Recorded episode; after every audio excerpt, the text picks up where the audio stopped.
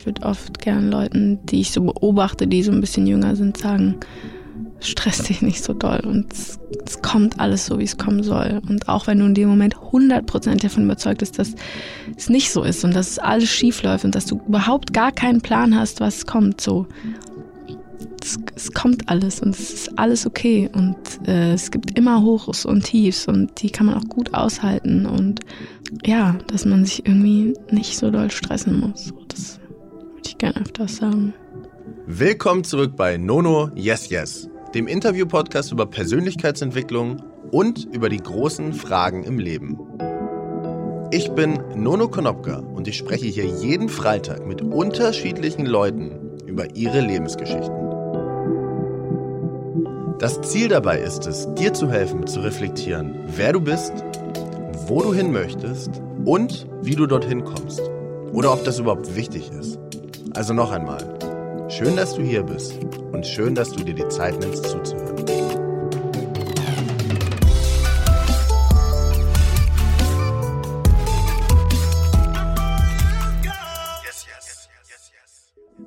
Bevor ich euch gleich mehr über meinen heutigen Gast verrate, möchte ich euch den Supporter dieser Folge vorstellen. Ich freue mich, dass das nach wie vor die Premium-Online-Drogerie Coro ist.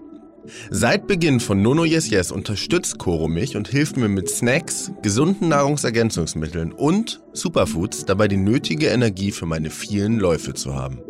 Koro ist übrigens auf dem Weg Europas Nummer 1 Anbieter für haltbare Lebensmittel zu werden und bietet wirklich die qualitativ hochwertigsten und leckersten Dinge an. Alles ist super preiswert und Koro ist es auch besonders wichtig, dass die Umwelt nicht unter ihnen leidet. Immer wenn Sie feststellen, dass ein gewisses Produkt eine besonders hohe Nachfrage hat, arbeiten Sie zum Beispiel daran, die Lieferwege direkt zu verkürzen, um Energie einzusparen. Ich habe mit Kokosraspeln, Goji-Beeren, Chiasamen, Haferflocken, frischen Himbeeren und etwas Milch mein perfektes Rezept gefunden. Wenn auch ihr eure Schränke mit etwas Gesunden und trotzdem etwas Preiswerten aufstocken wollt, könnt ihr einfach auf corodrogerie.de gehen. Hier bekommt ihr als Hörer 5% Rabatt auf alle Bestellungen mit dem Gutscheincode NONO YES YES. Also noch einmal, corodrogerie.de und mit NONO YES YES 5% sparen. Erst Fuck You Goethe und dann auch noch How to Sell Drugs Online Fast. Wie fühlt es sich an, auf einmal berühmt zu sein? Was ist das für ein Gefühl, wenn dein Gesicht in 170 Ländern auf Netflix zu sehen ist? Und wie wird man überhaupt Schauspielerin? Heute durfte ich mit Lena Klenke sprechen.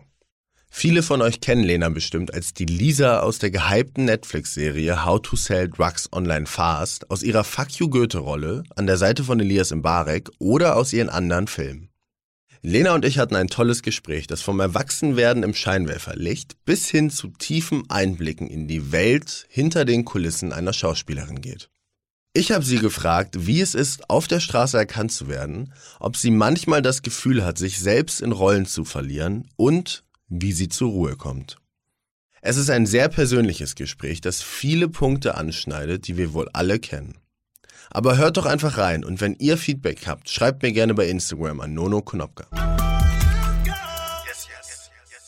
Nehmen wir einfach mal die Szenerie Berlin. Wo in Berlin, in welchem Stadtteil, in welche Cafés gehst du so? Friedrichshain? Also ich wohne in Mitte. Und da gehst du auch in Cafés? Ja, Mitte, Prenzlauer Berg. Gut, sagen wir Café, Prenzlauer Berg. Ähm, du sitzt da mit deinem Buch und keine Ahnung, neben dir ist noch ein Platz frei, ich setze mich daneben, habe auch ein Buch dabei. Irgendwann haben wir genug gelesen und wir fangen so an zu reden und ich so, ja, irgendwie, keine Ahnung, cooles Gespräch. Frage ich dich sehr, wer bist denn du? Was machst denn du so? Und ähm, was würdest du dann sagen? Es kommt immer drauf an. Also, es passiert mir natürlich öfter, dass ich irgendwo bin und die Leute mich fragen, was ich mache. Und wenn ich, manchmal ist es halt so kacke, wenn man sagt, ich bin Schauspielerin, weil dann hast du gleich haben die Leute so ein Bild von dir. Erstens wollen sie wissen, was du gemacht hast, äh, wo du warst, ob du jetzt irgendwie, wo du in dieser erfolgreich, erfolgreichen Spanne bist und wollen dich gleich so einordnen. Deswegen habe ich so ein, wie so eine Art zweites Leben für mich konstruiert, was ich sage, wenn ich einfach überhaupt nicht danach beurteilt werden will. Und was ist das zweite Leben? Das zweite Leben ist, dass ich äh, Soziologie studiere, nebenbei im Café jobbe und noch nicht so richtig weiß, was ich im Leben will. So. Und wenn ich zum Beispiel, ich war ich letztes Jahr auf so einer Heilfastenkur, weil ich so Hormonprobleme habe. Und da wusste ich einfach, wenn ich jetzt da hingehe und man stellt, jeder stellt sich am Anfang vor und ich dann gleich, ja, ich bin 24, ich bin Schauspielerin, dann werden alle die ganze Woche nur, ah ja, und was hat die wohl, mhm, und wie geht's da jetzt gerade, ne? Und hab mir halt einfach irgendwie gesagt, so ja, ich bin ein alter Ego. Ja, ich bin Studentin und arbeite ein bisschen nebenbei. Mhm. Weil ich das einfach nicht mag, wenn, wenn jemand irgendwie gleich, ja, irgendwie denkt, er hat dann so ein Bild von dir, weil du bestimmte Rollen gespielt hast, weil du irgendwie so ein bisschen öffentliches Leben hast und so. Ich will einfach nur als Mensch wahrgenommen werden. Mhm. Das heißt, wenn ich jetzt nicht wollen würde, dass du mich als Schauspielerin kennenlernst, sondern einfach nur als ich, dann würde ich wahrscheinlich auch dieses alter Ego dir nennen. Wenn ich aber gemerkt hätte, dass du mich eh vielleicht schon irgendwie, ganz oft habe ich so das Gefühl, die Leute wissen nicht so ganz, woher sie mich kennen, aber sie erkennen mich irgendwie, dann sage ich mhm. natürlich, ja, ich bin Schauspielerin, hm, vielleicht da und daher. Und es kann dann nicht so schlimm sein, man kann dann trotzdem noch als Person wahrgenommen werden oder du hast halt das Gefühl, der Mensch guckt sich dann nur noch so, ah ja, stimmt, ja. Und dann fühlt sich die ganze Zeit so beobachtet und das mag ich einfach manchmal nicht so, wenn ich jemanden kennenlerne. Und welche Geschichte erzählst du häufiger? Die Soziologiestudentin oder die Schauspielergeschichte? Es ist wirklich, also es ist immer nach Gefühl so. Mhm. Selbst wenn ich Taxi fahre, irgendwie und manchmal die Berliner Taxifahrer entweder die reden gar nicht mit dir oder die wollen halt irgendwie alles wissen. Mhm. Weil die dann so fragen, ja und wo jetzt hin jetzt hier zur Arbeit oder was machen sie und so. Und wenn ich so das Gefühl habe, irgendwie der ist cool und ich kann ihm jetzt erzählen, dass ich zum Dreh fahre, aber eigentlich irgendwie ein bisschen gestresst bin und müde, dann mache ich das und dann erzählen die mir manchmal sogar irgendwie, weiß ich nicht, sind es auch Cineasten und dann reden wir über Filme und so, dann ist es voll cool. Und manchmal habe ich das Gefühl, oh nee, wenn ich jetzt da anfange, dann wird es so ganz komisch und dann sage ich halt, ja, nee, Studentin und fahre zu einer Freundin und hm. es ist immer so, ein, so eine Bauchgefühlgeschichte und meistens liege ich damit so ganz richtig. Blöd wird es natürlich, wenn man sich dann wirklich gut versteht und vielleicht öfter trifft und dann irgendwann so, na, bin doch nicht. Aber meistens sind es ja eher so random Smalltalks ja. mit Leuten, die man eh nie wieder sieht und dann ist mir irgendwie egal. Aber ist die Geschichte der Soziologiestudentin ist nicht gelogen, oder?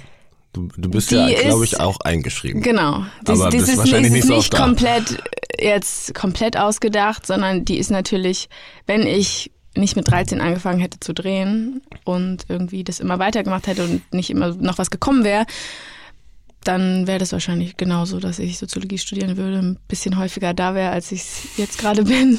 Beziehungsweise jetzt bin ich eigentlich gar nicht da. Äh, bin immer noch eingeschrieben äh, aus anderen Gründen und ja, würde wahrscheinlich wirklich irgendwo nebenbei arbeiten und noch nicht so genau wissen, was ich mit meinem Leben mache. So. Deswegen ist es nicht komplett ausgedacht. Und so weißt du das, was du mit nee, deinem Leben machst?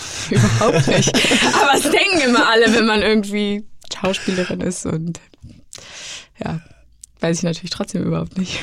Wenn man jetzt mal so zurückguckt und du hast gerade schon gesagt, mit 13, glaub 13 hast du gesagt, ne? Mhm. 12, 13. 12, 13. Ja. Wenn man jetzt mal so zurückguckt und man schaut sich dann einfach an, was du heute machst und wie alles angefangen hat, wie ist es dazu gekommen? Also wenn du deinen Weg so beschreiben würdest. Das passiert mir natürlich auch häufiger, dass so, ja, wie hast du damit angefangen? Und ich, ich, ich versuche immer so zu rekonstruieren, ob es so einen Punkt gab, wo ich sage, okay, das war's und dann ging's los. Aber irgendwie klingt es immer so blöd, aber irgendwie ist es halt tatsächlich so passiert. Und natürlich habe ich dann dazu beigetragen, dass es weiter passiert. Aber ich habe mir nie irgendwie gedacht, das ist es jetzt, das mache ich. Also es war irgendwie so eine Freundin von meiner Mutter, hatte eine Werbeagentur und da waren öfter Castings und die meinte irgendwann, ja, morgen ist so ein Casting, irgendwie habe ich das Gefühl, da passt deine Tochter voll rein, will die nicht auch nochmal vorbeikommen. So, und dann bin ich dahin. Da warst du 13? Nee, da war ich elf oder zwölf. Okay. Und es war ein Persil-Casting, glaube ich. Und dann war da irgendwie Werberegisseur, der Caster und, hm, und man sollte irgendwie sich auf eine Waschmaschine setzen und irgendwas mit dem Waschmittel machen, so ein bisschen improvisiert. Und irgendwie fand ich das voll geil und hatte so das Gefühl, ich habe gleich so ein bisschen gecheckt, was die von mir wollen. Was hast du denn mit dem Waschmittel gemacht? Ich weiß es gar nicht mehr genau, aber irgendwie habe ich halt einfach rumgesponnen so ein bisschen ja. und wusste, okay, ich habe jetzt hier anderthalb Minuten, muss die so ein bisschen entertainen und so ein bisschen checken, was, was die eigentlich sehen wollen. Ich habe halt gemerkt, die wollen irgendwie ein offenes Mädchen, ähm, die keine Angst vor der Kamera hat und so ein bisschen Bock hat, was zu machen. Mhm. Und habe ich das bekommen und dann habe ich irgendwie zwei Tage diese Persilwerbung gedreht und dann meinte eben diese Werbeagenturfreundin von meiner Mutter, ob ich nicht öfters mal zu Castings kommen will und ob sie mich in diese Kartei aufnimmt. Und dann war mein nächstes Casting VW-Casting für den neuen, weiß ich nicht, so ein Familienauto. Und es war dann schon ein bisschen größer. Es war irgendwie drei Tage in Barcelona drehen und ähm, schon auch ein bisschen Geld und Buyouts und weiß ich nicht was alles. Und das habe ich auch bekommen. Dann bin ich mit meinem Papa nach Barcelona geflogen. Und ich habe gar nicht gecheckt, warum die in Barcelona drehen. Als wir dann da waren, haben wir gemerkt, dass in Spanien anscheinend keinen interessiert, ob man um sieben Schluss macht oder halt um 23 Uhr so, obwohl mhm. ich halt 13 war. Und wir haben dann irgendwie wirklich 14 Stunden am Stück gedreht und mein Vater irgendwann so, ey, die kann nicht mehr, die schläft im Auto zwischendurch ein. Und ich habe aber noch so, nee, ich hab voll Bock, lass mal noch weitermachen. Und das war, glaube ich, so ein bisschen an dem Tag, an dem wir da weg sind, habe ich so gemerkt, ah, es macht mir schon richtig Bock. Mit 13 oder mit 12? Mit 12.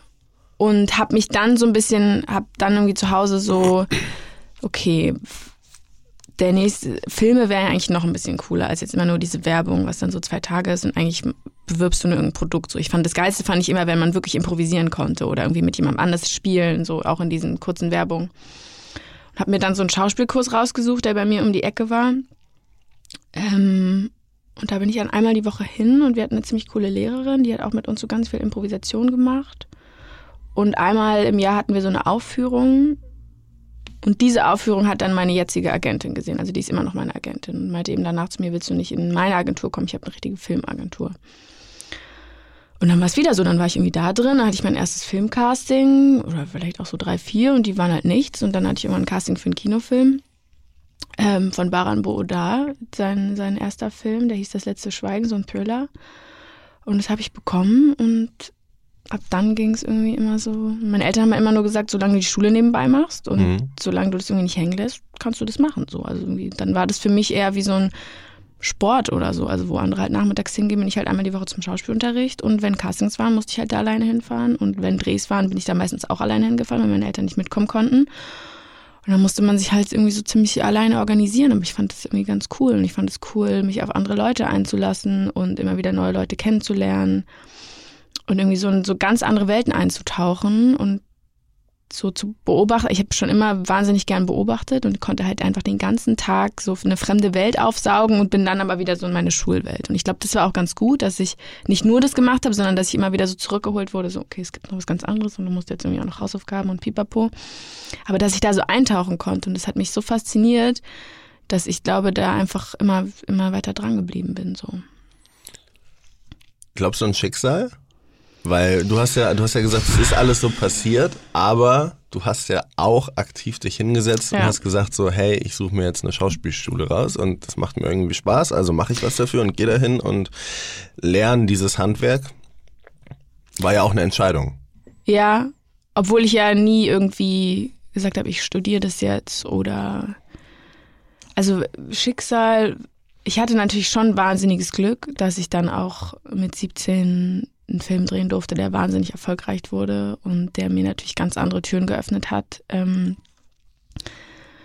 aber auch da war ich ja bei einem Casting und habe irgendwie was dafür getan, dass, dass ich da genommen wurde. So deswegen, ich glaube, es ist so ein Zusammenspiel aus beiden, weil man irgendwie zur richtigen Zeit am richtigen Ort ist und aber auch einfach den Leuten an dem Moment das gegeben hat, was die wollten. So, also mhm. ich ich glaube, ich konnte mich schon immer ganz gut auf andere Leute einlassen, wenn ich das Gefühl hatte, die haben da auch Bock drauf. So, wenn ich mich irgendwo nicht wohlfühle, dann so zu. Aber wenn ich das Gefühl habe, da ist so eine Connection und man kann zusammenarbeiten, dann tue ich auch alles dafür, dass jemand da hundertprozentig happy ist. Und das zahlt sich dann, glaube ich, schon auch aus. Hm.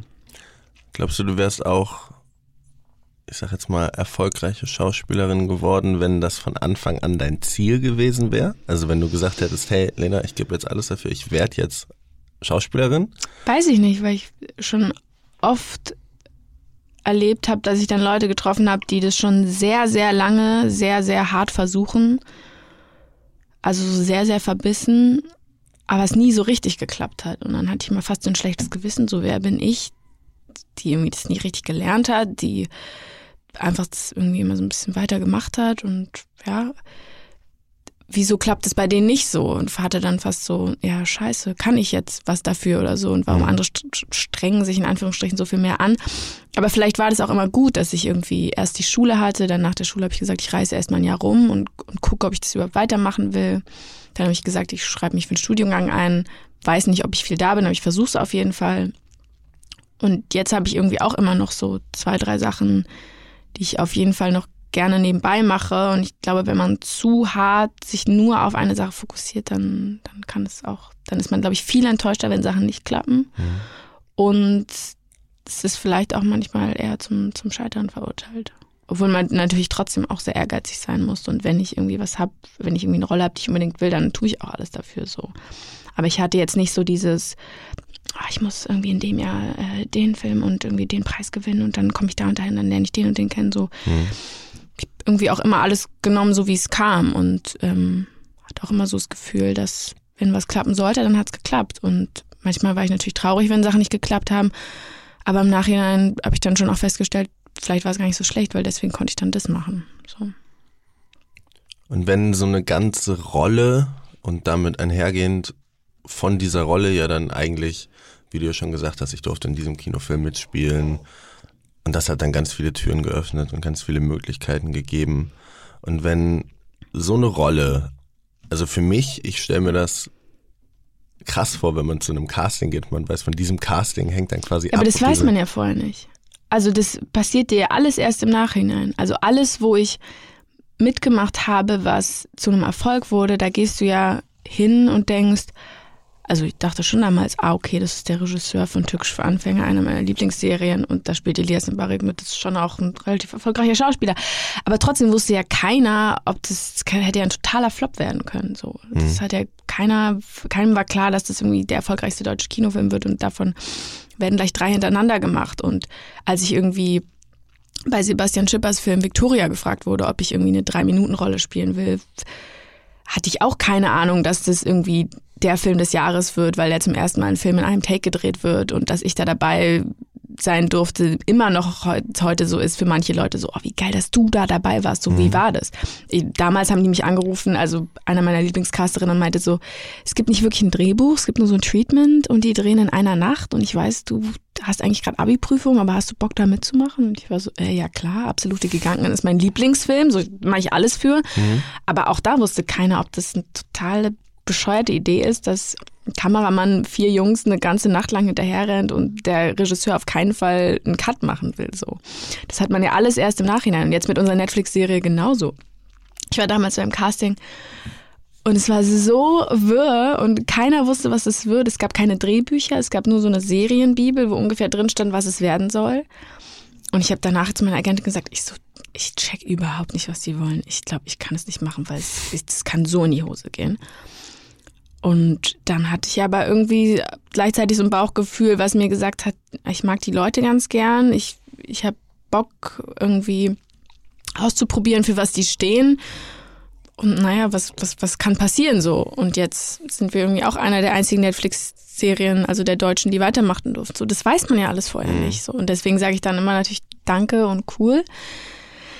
Aber hätte halt auch voll nach hinten losgehen können. Und es gibt natürlich auch Sachen, die ich gemacht habe, die jetzt nicht so der Burner waren, aber von denen hören dann Gott sei Dank nicht so viele so. Also jetzt nicht immer, dass ich nur die mega obergeilen Sachen gemacht habe.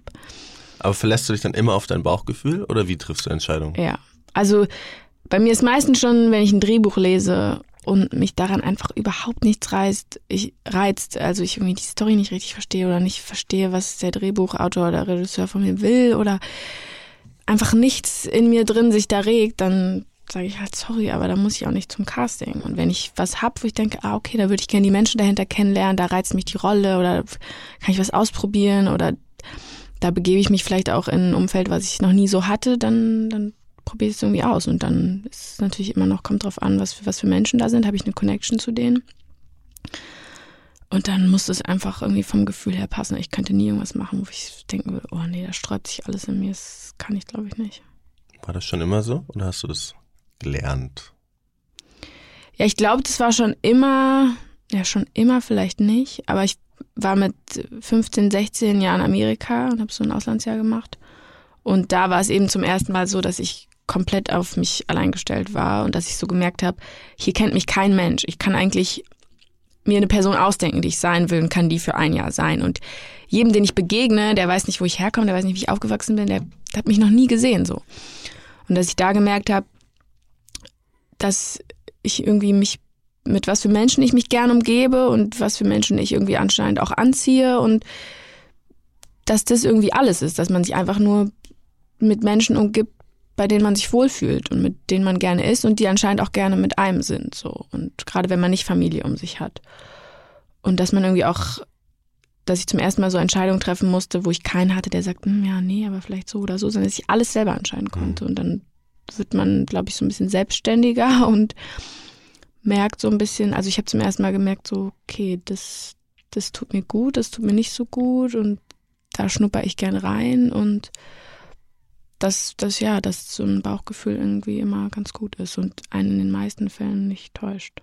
Wie gehst du mit Stress um? Hast du irgendwas? Also wenn du so einen busy Alltag hast und du musst irgendwo das ist lustig, entschleunigen? Da habe ich gestern mit einer Freundin drüber geredet, weil ich liebe Stress. Ja, ich auch. Also ich funktioniere total schlecht, wenn ich nichts zu tun habe.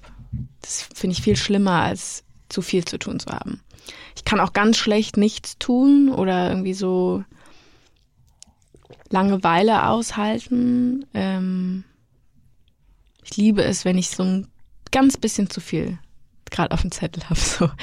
Wenn man nicht so ganz weiß, wie man alles schafft, aber mhm. gleichzeitig mit so einem Gefühl ins Bett geht, so geil, habe ich jetzt doch alles. Also vielleicht eine Sache nicht, aber sonst fast alle und sonst ist ja morgen auch noch ein Tag so.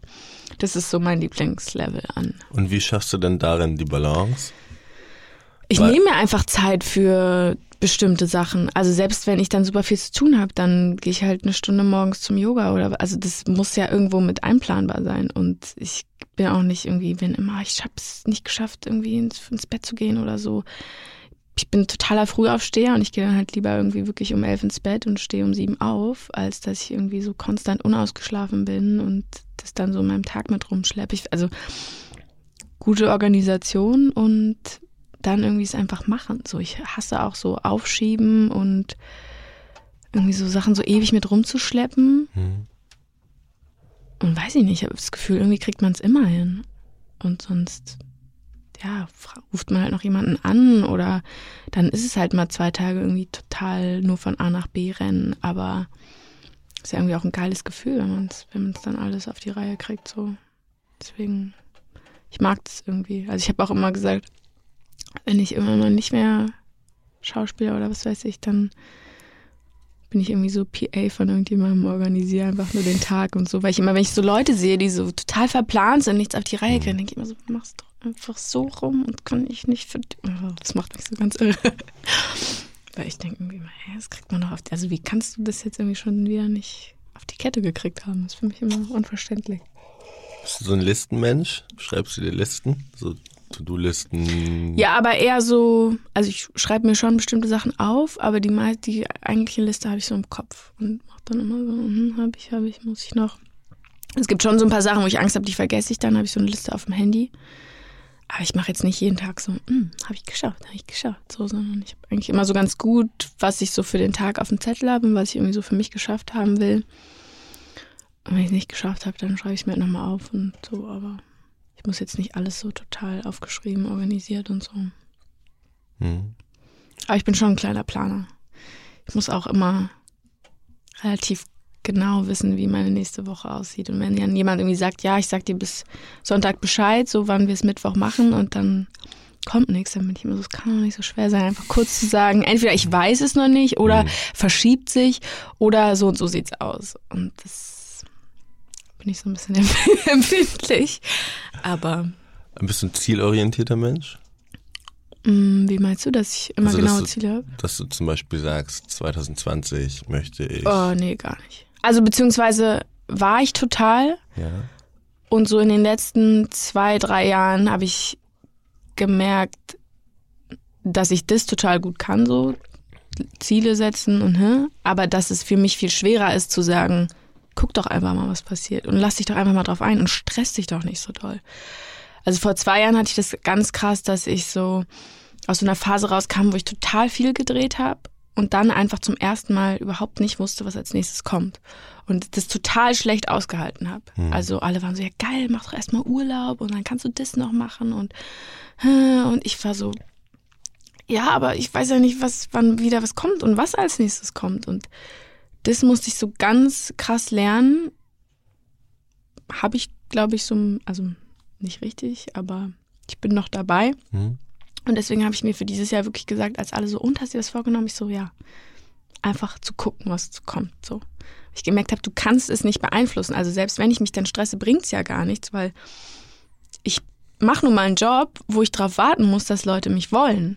Also ich kann natürlich versuchen, alles dafür zu tun, dass die Projekte kommen, die ich will. Ich kann auf Leute zugehen, ich kann, weiß ich nicht, zu bestimmten Veranstaltungen gehen, damit Leute mich wahrnehmen oder so. Aber im Endeffekt kann ich es nicht beeinflussen. Da muss jemand was schreiben, wo er an mich denkt, oder ich muss zum Casting gehen, wo ich überzeuge und mehr kann ich ja nicht machen. Und deswegen kann ich mir nur sonst nebenbei Sachen suchen, die ich beeinflussen kann, also irgendwie andere Projekte machen, die mich in dem Fall erfüllen, weil ich was beeinflussen kann, aber in diesem Schauspielerbereich kann ich es nicht beeinflussen und das bringt mir gar nichts, wenn ich mich da konstant irgendwie so drüber stresse und irgendwie mich vergleiche und sehe, was andere machen, weil ich ich ich habe keinen ich habe keine irgendwie keine Auswahl drauf so. Hm. Und deswegen habe ich mir irgendwie für dieses Jahr gesagt, Go with the ja, flow. it's gonna happen if it should happen und sonst such dir halt andere coole Sachen. Wenn du dein Jahr so beschreiben würdest, 2019, unter so einem Adjektiv? Das war nicht so mein Jahr. so komisch, weil von außen gesehen, also ich kann es schon reflektieren, dass es eigentlich nichts scheiße war oder irgendwie so, aber für mich war es nicht so erfüllend oder ja, weiß ich auch nicht. Es, war, glaube ich, so eine weirde Zwischenphase von ich lerne eben dieses gerade, dass alles kommt, so wie es kommen soll und gleichzeitig pushe ich aber trotzdem die Sachen, die ich wirklich will Hm. und stress mich nicht so doll, also weil ich, ganz lange hatte ich dieses, naja, komm, du bist ja auch erst 21, also entspann dich ein bisschen. Und dann auf einmal hast du dieses, naja, du bist jetzt 24, also musst du nicht auch jetzt irgendwie mal ein bisschen was erreicht oder so, was, was, was kommt denn jetzt noch? Und so dieses Zwischending, das, das war für mich so, so ein bisschen weird und das, das musste ich erst noch so lernen oder akzeptieren oder weiß ich nicht, für mich so mich selber so ein bisschen neu orientieren. Und das kann ich jetzt gerade irgendwie ganz gut, aber das ist mir letztes Jahr irgendwie ziemlich schwer gefallen. Und auch mal so Stille zu akzeptieren und zu merken, dass mir es gut tut und drauf zu hören, was interessiert mich und wo zieht's mich hin außerhalb von diesem Schauspielbereich. Und auch diese Dinge auszusprechen und nicht immer nur für mich zu behalten und so innerlich, ja, das könnte ich ja noch vielleicht, sondern wirklich einfach Sachen auszusprechen und dadurch zu merken, dass dann auch Sachen passieren, so. Ich ganz so irgendwie so dachte, ja, nee, ist totaler Quatsch und hm, nicht, solange ich es keinem erzähle, ist ja egal. Mhm. Ähm, und das hat irgendwie dann, glaube ich, so Ende, Ende des letzten Jahres so, war so ein kleiner Knackpunkt. Und jetzt gerade geht's ganz gut, aber das Jahr über war es für mich irgendwie ein bisschen schwierig. Und was ist für dich Erfolg? Weil du hast gerade den Satz angefangen mit so von außen, wahrscheinlich von außen, da hätte ja jeder gedacht, 2019 ist dein Jahr. Ja, Und wenn das von außen und von innen eine Diskrepanz ist, was würdest du sagen, was ist Erfolg dann für dich? also dass ich mich selber quasi, dass ich mir meinen Erfolg eingestehen kann oder was für mich ist voll schwierig. Also einfach, wenn du jetzt sozusagen, sagen wir, du schaust dir, hast du Vorbilder? Mm, Vorbilder, also Leute, die, die ich cool finde, was die machen, ja, auf jeden Fall. Und du würdest ja wahrscheinlich diese Leute dann unter gewissen Gesichtspunkten auch als erfolgreich bezeichnen. Gehe ich jetzt einfach mal von aus. Mhm. Also wie definierst du denn für dich Erfolg? Ich glaube, wenn du das machst, was du wirklich machen willst und merkst, dass du damit äh, Leute erreichst und dass du irgendwie da auf einen Gegenpool triffst und für dich weiterkommst. Ähm also wenn ich jetzt ein Projekt habe, was ich unbedingt machen will, und ich dann dahinter bleibe, ich das Gefühl habe, es wird da was draus, ich ziehe da Leute mit ins Boot und es passiert tatsächlich durch meinen Antrieb oder dadurch, dass ich da dabei bleibe. Dann habe ich, glaube ich, wenn es dann tatsächlich stattfindet, das Gefühl, so, ja, das ist Erfolg. Und wenn ich damit selber zufrieden bin, ähm, also ich bin nie hundertprozentig, glaube ich, selbst ist man nie mit sich selbst so 100, 100 Prozent zufrieden oder war ich, glaube ich, noch nie. Aber wenn ich einfach im Nachhinein sagen kann, ey, da habe ich alles gegeben und das spiegelt sich meiner Meinung nach wieder und jetzt kann ich nicht mehr machen, als schauen, wie, wie dann die Wahrnehmung ist. So.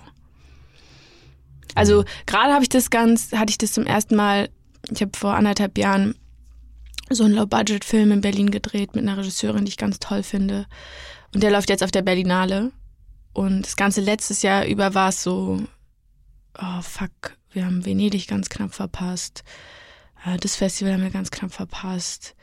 Ja, fuck, was ist denn jetzt, wenn der eigentlich völlig untergeht, der Film? Und ich da aber so, also da habe ich mich komplett, habe ich alles während des Drehs mich komplett losgelassen und der Regisseurin wirklich, also so, dass ich am Ende sagen konnte, ich habe alles gegeben und jetzt quasi liegt es in deiner Hand, da draus sowas zu schneiden, was mhm. irgendwie cool ist. Und ich hatte aber das Gefühl, dass sie das auch kann. Und dann irgendwie das Feedback zu kriegen, ah cool, wir laufen jetzt auf der Berlinale. Ach cool, wir eröffnen auch noch die eine Sektion. Und dann hat sie mir vor zwei Tagen den Film geschickt. Und ich hatte totale Angst, den zu gucken.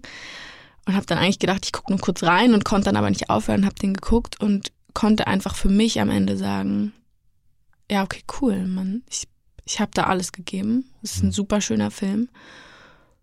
Und mehr kann ich jetzt nicht machen, so als das, als zu hoffen, dass die Leute den auch so sehen und so wahrnehmen. Und das ist dann, sind, glaube ich, so Momente, wo ich denke, wo ich stolz auf mich bin. Und das ist ja sehr, also die Definition von Erfolg ist ja jetzt sehr projektbezogen. Wenn du jetzt so dir vorstellst, so, keine Ahnung, Lebenserwartung in Deutschland ist 80,64 Jahre bis 81, worauf willst du dann stolz gewesen sein? Ich glaube, aufs ganze Leben bezogen ist es nochmal was ganz anderes. Weil da spielt natürlich einfach auch hm, Familie, Freunde, Umfeld. Also ich glaube, ich möchte einfach so gelebt haben, dass, dass andere gerne Zeit mit mir verbringen, dass ich mit den Menschen bin, mit denen ich gern Zeit verbringe und dass ich irgendwie so ein gutes Level habe zwischen ich tue für andere was Gutes, ich tue für mich was Gutes, ich bin irgendwie zufrieden mit mir selbst und mit dem, was ich mache. Ich kann irgendwie was von dem teilen, von dem, was ich habe, was gut, gut abgeben, ähm, mich um andere kümmern und aber trotzdem auch noch erfolgreich so für mich sein. Also allein schon, wenn man eben jeden Abend ins Bett geht und so das Gefühl hat, das hat man natürlich nicht jeden Abend, aber dass man irgendwie was geschafft hat und dass mhm. man und sei es irgendwie nur halt ein schönes Gespräch gehabt zu haben oder für andere gekocht oder das Buch ausgelesen oder so. Es können ja so kleine Dinge sein, dass man irgendwie am Ende des Tages das Gefühl hat, es war heute doch ganz schön. Und ich glaube, wenn man das mit 80 hat oder 90, dass man irgendwie denkt, es war insgesamt auch irgendwie ganz schön so. Hm. Das wäre natürlich cool. Aber da sind ja so viele Zwischenschritte und da wird es immer Abschnitte geben, glaube ich, wo man denkt, boah, fuck, das war irgendwie jetzt gerade schwierig und hart und blöd, aber die kann man ja dann irgendwie auch später viel besser reflektieren und sagen, war vielleicht auch zu was gut oder so. Hm. Würdest du dich selbst als erfolgreich bezeichnen? Als erfolgreich bezeichnen? Weiß ich nicht. Kommt drauf an, welchen Bereich oder auf was bezogen, auf meine Arbeit oder auf mein. Auf dich.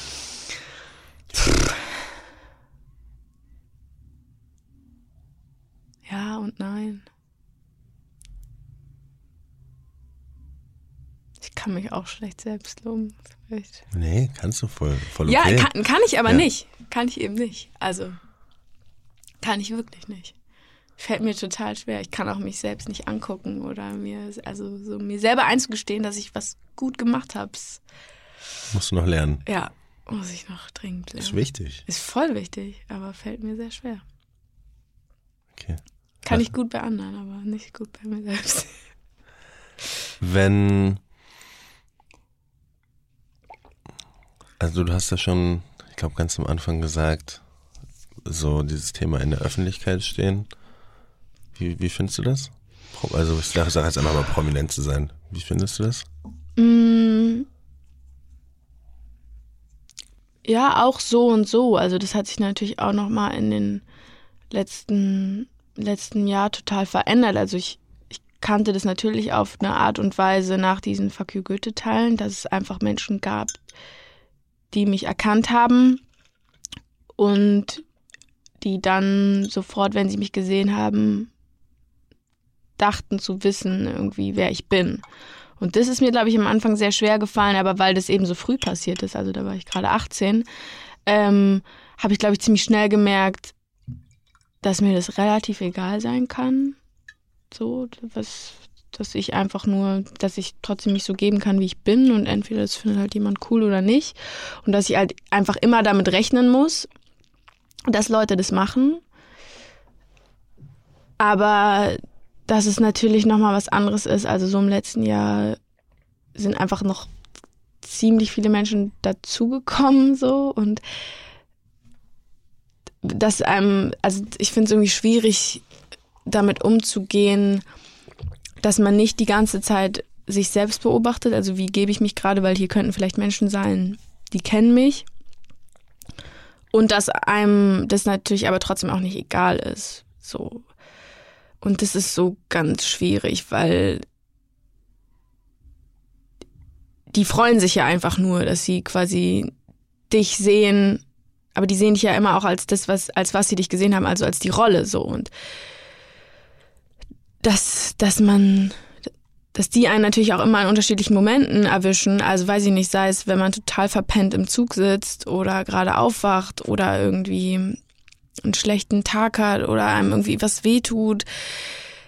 Und dass man irgendwie da mit so einer Gelassenheit rangeht und irgendwie, dass das einen nicht abturnt oder so, das, das, das ist irgendwie so ein bisschen schwierig. Ja, weil ich es natürlich auch bei anderen Leuten merke. Also es gibt so, gibt so Leute, die finde ich, die gehen damit cool um. Ähm, und Leute, die gehen damit irgendwie total blöd um. So natürlich, weil ich auch mit, wenn ich mit so Leuten Zeit verbringe, die irgendwie jetzt noch bekannter sind als ich, dann, dann merke ich das ja ganz gut. Und dann ertappe ich mich dabei, wie ich denke, ah, so würde ich es gerne auch machen und so würde ich es überhaupt nicht machen. Und trotzdem, in Momenten, wo es mir passiert, merke ich natürlich auch, dass ich das nicht immer hundertprozentig einhalten kann. Also wenn ich irgendwie am Bahnsteig stehe, mir arschkalt ist, ich schlecht geschlafen habe und der Zug Verspätung hat und dann kommt irgendwie jemand zu mir und sagt, ey, krass und, ne, und labert mich voll, dann muss ich natürlich auch mich immer wieder daran erinnern, dass ich jetzt nicht einfach sage, ja, okay, super, tschüss, so, sondern dass ich einfach daran denke, dass ich jemandem gerade total die Freude mache, weil der mich vielleicht gestern Abend in der Serie gesehen hat und irgendwie jetzt denkt, ach cool, die ist jetzt irgendwie hier. Und damit umzugehen, so den, den Leuten irgendwie gerecht zu werden, das finde ich total schwierig. Ähm, Andererseits finde ich es immer viel besser, wenn Leute mit einem sprechen, als wenn irgendwie, also ganz schlimm finde ich es, wenn dir einfach so eine Kamera ins Gesicht gehalten wird. Ähm, das kann ich irgendwie gar nicht ab und gleichzeitig habe ich es aber auch noch nicht geschafft, dann sagen zu können, lass es bitte, ich will das nicht so, weil ich auch immer irgendwie, das finde ich so schwierig. Mhm. Merke dann natürlich, dass ich mich total zurückziehe und dann, dann mich so einigel. Ähm, ja, aber es kommt eben auch immer darauf an, was für eine Verfassung man gerade ist und ob man es irgendwie gerade ganz gut annehmen kann, wie man sich selber gerade fühlt. Es gibt ja auch einfach Tage, wo man sich einfach selber nicht wohlfühlt und sich selbst nicht so richtig mag, so. Und dann zu merken, dass es da andere Leute gibt, die dich nicht als fremde Person wahrnehmen, sondern als jemanden, den sie quasi kennen, ist, ist, ist schwierig. Aber ich glaube, das lernt man auch ganz gut und geht mal gut, mal nicht so gut. Ähm, Berlin ist da, glaube ich, ganz cool, weil selbst die Leute, die einer kennen, die lassen es sich nicht so anmerken. Das mag ich ganz gern, weil sie dich vielleicht einfach nur anlächeln oder irgendwie kurz den Blick geben. Und in so kleineren Städten fällt mir häufig auf, dass das so, so, ein, wie so eine Riesen irgendwie, dass halt die Leute irgendwie direkt auf einen zu oder halt irgendwie ihr Handy rausholen oder so, ne? Und das ist manchmal für mich ein bisschen schwierig, aber andererseits kann ich es ja auch nicht übel nehmen, weil ist ja, ist ja auch überhaupt nicht böse gemeint, so. Dass man da nicht so eine Agro-Haltung entwickelt, irgendwie, das muss ich mir immer wieder vornehmen oder sagen. Weil eigentlich ist es ja ein, ist sehr, sehr positiv. Hättest du Angst davor, dass wenn du jetzt, sagen wir mal, du machst einen Film und der wird dann so extern gesehen an Zahlen bemessen, an Reichweite noch viel, viel erfolgreicher. Und du sagen, ja. wenn du bist jetzt einfach mal, bleiben wir einfach mal bei zum Beispiel Lisa von How to Sell Drugs Online. Und dann nehmen Leute dich dann halt als Lisa wahr und nicht mehr als Lena. Hättest du ja. Angst davor? Ja.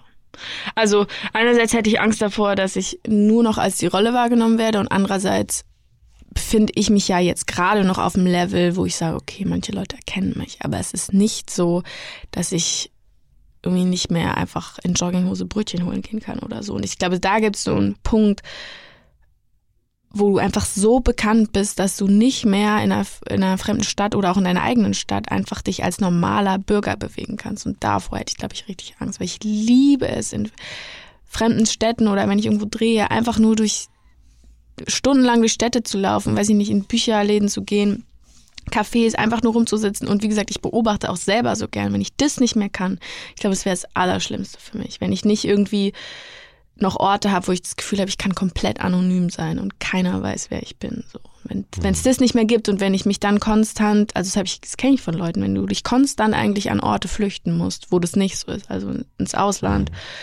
ähm, oder irgendwie so Safe Spaces, wo du weißt, das passiert dir nicht und dann du einfach nicht mehr Orte als du selber entdecken kannst, sondern immer als eine öffentliche Person. Das fände ich, glaube ich, ganz, ganz schlimm. Und wenn die Leute natürlich dich auch immer nur als dann diese eine Rolle wahrnehmen, also als, weiß ich nicht, James Bond oder halt das Bond Girl oder so, wenn das Harry Potter. Ja, wenn du irgendwie immer dann diese eine Person bist. Und du bist es aber in echt gar nicht. Du hast, du gibst dich vielleicht ganz anders, du stehst überhaupt nicht auf die Sachen und so und einfach, aber du bist es für die Leute so und da können die ja auch gar nichts für. Die sehen dich halt nur als das so.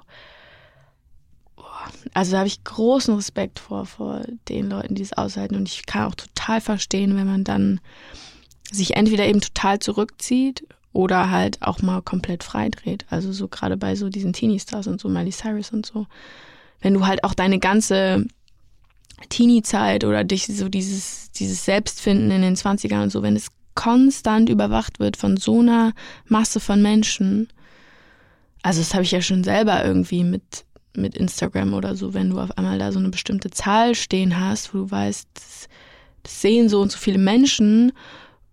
Und einerseits ist das ja cool und ich kann mit denen Sachen teilen, die ich selber cool finde. Und andererseits ertappst du dich bei allem, was du teilst, dabei, dass du denkst, aber das könnte die, das könnten die mir ja irgendwie falsch verstehen und einen Strick draus drehen und das könnte und hä? Und vielleicht wissen die dann auch, wo ich bin oder mit wem ich bin oder ne und du so anfängst, dich die ganze Zeit selbst zu reflektieren, ist halt irgendwie auch, glaube ich, nicht gesund. Hm. Wenn du so, nehmen wir einfach mal vier Jahre, vier Jahre so zurückgehen könntest, hättest so ein paar Minuten, um dir selber was mit auf den Weg zu geben, würdest du sagen, hey, yo, Lena, ich bin's. Ich bin auch Lena. Hab ein paar Minuten. That's for the next four years. Uh, keep it in mind. Was wär's? Also irgendwie vier Jahre hört sich so viel an, aber es kommt mir irgendwie gar nicht so lang vor. Also mit 20 weiß ich irgendwie gerade gar Nehmen nicht wir sechs. Genau. 18. Ja. Da würde ich auf jeden Fall sagen, mach dich mal locker ich habe mir so einen Stress gemacht. Also gerade in dem Jahr, wo ich mein Abitur gemacht habe, wo ich aber auch schon total viel gedreht habe und wo ich zum ersten Mal gemerkt habe, da gibt es eine bestimmte Außenwahrnehmung und der muss ich gerecht werden. Boah, ich mich komplett irre gemacht. Und da würde ich auf jeden Fall sagen, komm mal runter, entspann dich mal, verbring Zeit mit Menschen, die dir wichtig sind und stress dich nicht so krass. Also da gab es eine Zeit, da war ich echt nicht gut zu mir selbst. Und das musste an einen Punkt kommen, wo es mir richtig schlecht ging, bis ich das gecheckt habe. Hm. Beziehungsweise bis mir andere sagen konnten, das ist nicht gut. Muss mal eine, Sch eine Schraube runterfahren, so. Hm. Aber wenn du in so einem Strudel drin bist, wo irgendwie so Erfolg, Sachen schaffen, einerseits quasi diesem Umfeld gerecht zu werden, mit dem du bisher dein Leben lang verbracht hast, also so irgendwie die Leute von der Schule und andererseits dieser neuen Schauspielwelt, also irgendwie, okay, ich will mein Abi schaffen so gut wie die, ich will aber auch irgendwie gerade drehen. Ah, eigentlich macht man auch mit 18 seinen Führerschein, also fange ich das jetzt auch noch an. Ah ja, und eigentlich will ich reisen nach dem Abi, also plane ich das auch noch so ein bisschen. Und wenn da irgendwie keiner sagt, stopp, das musst du nicht alles gleichzeitig zu machen, das, das hat auf jeden Fall äh, kurz gedauert und das war mit 18 so voll. Hm. Bisschen, bisschen zu schnell und zu krass alles. Und ist es das jetzt nicht mehr zu schnell und zu krass? Nö. Ich glaube, jetzt habe ich ganz gut so geschafft, mich auch mal zurückzuziehen, mir Pausen zu gönnen, Ruhe und Stille auszuhalten, also auch wenn gerade keine Sachen passieren, nicht gleich mich wieder in irgendwas reinzustürzen, sondern das einfach mal wirklich auch auszuhalten und eben mich einfach nur mit Leuten zu umgeben, die mir gut tun. So, ich hatte auch immer das Gefühl, ich muss so auf zehn Hochzeiten tanzen und muss alle sehen und allen gerecht werden und musst du nicht so. Was, was, was tust du regelmäßig, was dich glücklich macht? Ähm, in die Natur gehen, Sport machen, lesen. Ja, ich glaube, viele Leute wissen nämlich nicht unbedingt. Also ich um Glück zu schaffen, ja. musst du halt wissen, was glücklich macht. Ja. Und ich glaube, viele Leute ja. wissen es einfach nicht. Und du musst es auch einfach wirklich machen. Also, wenn es irgendwie gerade schwierig ist, weil, weiß ich nicht, du bist irgendwie in einem, du bist nicht in deiner Routine. Also ich habe es ja ganz oft, dass ich an Orten bin, weil ich irgendwo drehe oder weil ich irgendwie gerade irgendwo bin, wo ich das eben nicht diese Routine habe, die ich zu Hause habe, so und dass man sich die wirklich einfach schafft, also dass man sagt, okay, es tut mir gut, wenn ich morgens eine Stunde draußen war. Ich kenne zwar hier keinen und ich habe auch keine Ahnung, wo ich hin soll, aber dann laufe ich einfach eine Stunde durch die Stadt oder suche mir halt den nächsten Park und mach da was. Und dann liebe ich es irgendwie morgens alleine einen Kaffee trinken zu gehen. Ja, dann suche ich mir als nächste Kaffee raus und mache das einfach. Mhm. Und außerdem tut es mir gut, morgens nicht als erstes aufs Handy zu gucken, sondern fünf Seiten zu lesen. So schaffst du fünf Tage die Woche, zwei schaffst du es nicht und du bleibst doch am Handy kleben, ist auch voll okay. Aber die anderen Tage machst du es und merkst, dass es dir danach ein bisschen besser geht. So. Mhm. Und dass du auch, weiß ich nicht, du kannst irgendwie drei Tage lang mit Freunden abends was trinken und dann merkst du aber irgendwie, ah, heute ist nicht gut und dann musst du auch nichts trinken. So, dann kannst du auch einfach um elf sagen, Leute, sorry, ich gehe nach Hause und das war's so. Und das einfach auch sich so einzugestehen, das glaube ich, dauert auch einfach ein bisschen, dass man keinen Erwartungen gerecht werden muss, nicht irgendwie immer irgendein Bild entsprechen muss, sondern dass du eigentlich letztendlich nur das machen musst, wo es dir gut geht. Wenn jetzt irgendwie, sagen wir, ein paar Mädels, die, oder einfach an alle Mädchen, die dann so denken, hey, Schauspielerin, Leben in der Öffentlichkeit, Medienwirksamkeit, so, das ist so der Traum, das will ich auch. Was würdest du denn noch so sagen, was man nicht so sieht, so ein Behind-the-Scenes-Einblick? Hm. Weil ich glaube, du siehst extern immer sehr, du tendierst dazu, das sehr einseitig zu betrachten. Hm. Alles sehr, sehr glamourös, sehr, sehr einfach. Und das ist, glaube ich, das Problem. Mhm. Naja, ich glaube so, dass auf jetzt Filme bezogen und auf das Leben, was dann damit kommt. Also ich mache das nicht, weil ich es irgendwie geil finde, auf Premieren zu gehen und mich irgendwie dann schick anzuziehen. Das ist der Teil, der mich am meisten stresst. Fotos zu machen, gut auszusehen, Interviews zu geben, immer als Person wahrgenommen zu werden, die diesem Bild entspricht. So, ich mache das, weil ich gern Schauspieler, weil ich gern irgendwie mit Leuten zusammenarbeite und mich irgendwie in dieses fremde Umfeld reinwerfe. So alles, was da sonst mitkommt, stresst mich total. Es gibt Menschen, die stresst es überhaupt nicht. Das musste ich auch erst lernen. Ich dachte immer, wie kann es sein, dass alle so gerne auf diese ganzen Veranstaltungen gehen und so. Ich, hasse das so. Und habe ich einfach gemerkt, es gibt Leute, die lieben das. Die können jeden Abend auf fünf Hochzeiten tanzen und lieben das, dass Leute sie angucken, dass sie mit fremden Leuten quatschen müssen und irgendwie auch immer noch weiterziehen. So. Ich hasse das. Es gibt mir gar nichts. Es sei denn, da sind nur Menschen, die ich wirklich richtig gern mag. So wenn man das gerne mag, dann go for it. Dann stütze dich da rein und such dir irgendwie einen Job, wo du immer irgendwo anders sein musst und mit fremden Menschen und ähm, irgendwie so. Aber wenn, wenn man das nicht liebt, dann ist es, glaube ich, ganz anstrengend und nicht gut fürs, fürs Ego. Und ähm, man fängt eben, glaube ich, an, sich konstant so selbst zu reflektieren und immer irgendwas scheiße zu finden oder so. Und dass man es nur machen sollte, wenn man eben die Arbeit dahinter liebt. Und dann mache ich es natürlich auch gern für einen Film, weil ich will, dass er erfolgreich ist und irgendwie, weil die, die Leute da cool sind und so. Aber dass man das nicht nur machen sollte, weil man dann diesen glamourösen Part so liebt.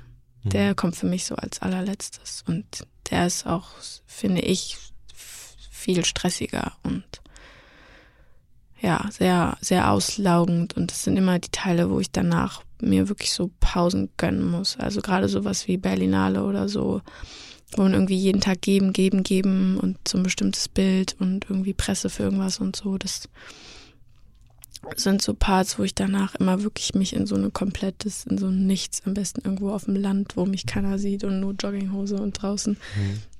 weil das wahnsinnig anstrengend ist. Also, und das vergessen, glaube ich, die Leute, weil man das gerne, man liest es ja selber gerne und man guckt gerne Interviews und guckt sich Preisverleihungen an und so. Aber wie anstrengend das für, also ich bewundere jeden, der irgendwie sowas dauernd moderiert oder eine eigene Show hat oder so, wo du auch noch konstant du selbst bist. Also ich spiele ja eine Rolle und dann bin ich, als ich selber da auf dem Teppich oder im, im Interview oder so, aber kann ja trotzdem für mich immer noch so eine Art Rolle spielen als quasi mein öffentliches Ich. Aber wenn du jetzt das immer als du selber sein musst und so angreifbar bist, pff, also da ziehe ich meinen Hut vor. Das finde ich nicht so easy. Was wolltest du schon immer mal machen, was du noch nie gemacht hast, wo du noch nicht so gekommen bist? Ähm, was wollte ich schon immer mal machen? So quasi ein unabgehakter Bucketlist-Point. Mm. Ich würde gerne mal in so ein Schweigekloster gehen für zwei Wochen. Aber es ist auch noch so, dass, also so weit unten auf der Liste, dass es dann doch nicht, also einfach, weil ich mich nicht, nicht traue oder weiß ich nicht genau, was es ist. Aber das ist noch nie so, okay, jetzt mache ich es wirklich mal. Aber hätte ich voll Bock drauf. Also wirklich mal einfach mit seinen Gedanken komplett allein sein, die auch nicht teilen zu können, sondern ja. dieses Aushalten. Kann dir eins empfehlen. Ja? Ja, ja cool. Muss ich mal dann sagen. ähm, ja, das ist, glaube ich, sowas. Einfach so Stille aushalten. Findest du dich selbst mutig? Mm, ja. Schon. Weil? Weil ich mich, glaube ich, immer wieder ganz gut in Situationen ähm, bewegen kann oder wie sagt man, reinwerfen kann, wo ich am Anfang vielleicht Angst davor habe, so. Und dann einfach ohne drüber nachzudenken, es einfach zu machen. Also sei es im Job oder im Privatleben oder weiß ich nicht was. Das, kann ich irgendwie ganz gut, selbst wenn ich davor so, uh, fuck, einfach dann zu machen so. Mhm. Und dass mir das auch nicht, dass ich, dass ich nicht so viele Sachen habe, wo ich sage, das würde ich so gern, aber ich traue mich halt einfach nicht so. Das ist, also sei denn, ist jetzt wirklich eine richtig große Angst, dass ich sonst dann doch immer einfach irgendwie mache. Wovor hast du am meisten Angst? Wovor habe ich am meisten Angst? Menschen zu verlieren, die mir wichtig sind. Also ich habe irgendwie noch nie, wirklich noch nie, kann ich sagen, ist ein Mensch in meinem näheren Umfeld gestorben, der mir wichtig war. Und jetzt gerade merke ich so, meine Uroma ist zwei, also ich habe noch eine Uroma, die ist 92 und die ist noch topfit. Ja. Und einfach so an einen Punkt zu kommen, die wird einfach irgendwann sterben, so. Mhm. Und da ich, dadurch, dass mir das noch nie passiert ist, in 24 Jahren, dass irgendwie jemand im Umfeld von mir, der mir wichtig war, gestorben ist, habe ich, glaube ich, da einfach so Angst davor, weil ich einfach überhaupt nicht weiß, wie ich damit umgehen würde. Und gleichzeitig weiß ich, dass ich ein sehr emotionaler Mensch bin. Der braucht nur einen Film, ich brauche nur einen Film gucken, wo irgendwie was Schlimmes ist. Und ich könnte stundenlang heulen. Also es geht mhm. mir so nah. Und dass das dann in Wirklichkeit passiert, da habe ich einfach total Angst, weil ich nicht weiß, wie ich reagiere. Hast du Angst vom Tod für dich? Nö. Aber ich glaube eben, weil ich mich dann nicht damit, also ich, ich habe Angst davor, dass quasi, was das mit den anderen Menschen macht, aber ich habe nicht selber Angst davor. Aber ich habe ich hab viel größere Angst davor, dass eben das mir mit jemand anderem passiert. Also dass mir Menschen, die mir wichtig sind, vor mir sterben. Das ist das hm. Allerschlimmste für mich. Ich habe noch eine Frage. Ähm, wenn du gibst ja wahrscheinlich ab und zu mal ich weiß nicht, ob öfter Podcasts, aber ab und zu mal Interviews oder sprichst ja auch mit Freunden, mit Bekannten über wahrscheinlich oft ähnliche Themen oder ähnliche Fragen oder ähnliches, was wir ja auch besprochen haben oder manchmal Parallelen. Aber gibt's eine Frage, wo du dir so denkst, die würde ich gerne mal gefragt werden. Warum fragt das keiner? Also jetzt vor allem in so einem öffentlichen Und dann fragst du mich die gleich? Vor allem in so einem, in so einem öffentlichen Raum, wo du dir so denkst, so, das müsste doch eigentlich auch mal gefragt werden. Das will ich doch eigentlich gerne erzählen. Und dafür ist irgendwie kein Bewusstsein da. Wenn ich jetzt Rollen tauschen würde, würde ich selbst mich das fragen. Hm, weiß ich gar nicht. Also es, es, gibt bestimmt Situationen, wo ich mir denke, ah, das würde ich jetzt gern einfach mal teilen. Aber so richtig eine Frage weiß ich jetzt nicht. Also ich glaube, ich würde öfters gern jüngeren Menschen, also das, was du vorhin eigentlich schon so gefragt hast, was würdest du deinem 18-jährigen Ich sagen? Ich würde oft gern Leuten, die ich so beobachte, die so ein bisschen jünger sind, sagen, stress dich nicht so doll und es, es kommt alles so, wie es kommen soll. Und auch wenn du in dem Moment 100% davon überzeugt bist, dass es nicht so ist und dass alles schief läuft und dass du überhaupt gar keinen Plan hast, was kommt, so es, es, kommt alles und es ist alles okay und äh, es gibt immer Hochs und Tiefs und die kann man auch gut aushalten und ja, dass man sich irgendwie nicht so doll stressen muss. Das würde ich gerne öfters sagen. Auch mir selber, weil es natürlich auch Phasen gibt, wo ich das selber bei mir total mache und dass man immer gerne mal so einen kleinen Reminder, so alles cool, mach dir, mach dir nicht so viele Sorgen. Alles klar. Cool. Hat Spaß gemacht. Danke. Danke dir. Danke, dass du für die heutige Folge wieder hier warst, zugehört hast und Teil von dieser tollen Community bist. Jede Woche sitze ich hier mit den unterschiedlichsten Menschen, von Künstlern, Musikern und Unternehmern bis hin zu Sportlern und Entertainern und spreche mit ihnen über die Fragen, die wir uns alle stellen. Mein Ziel hierbei ist es, Licht ins Dunkel zu bringen, wozu man besser Ja und wozu man besser Nein sagen sollte, um ein gutes, erfülltes und für ein selbst erfolgreiches Leben zu führen. Natürlich mache ich Nono Yes Yes, um selbst zu lernen.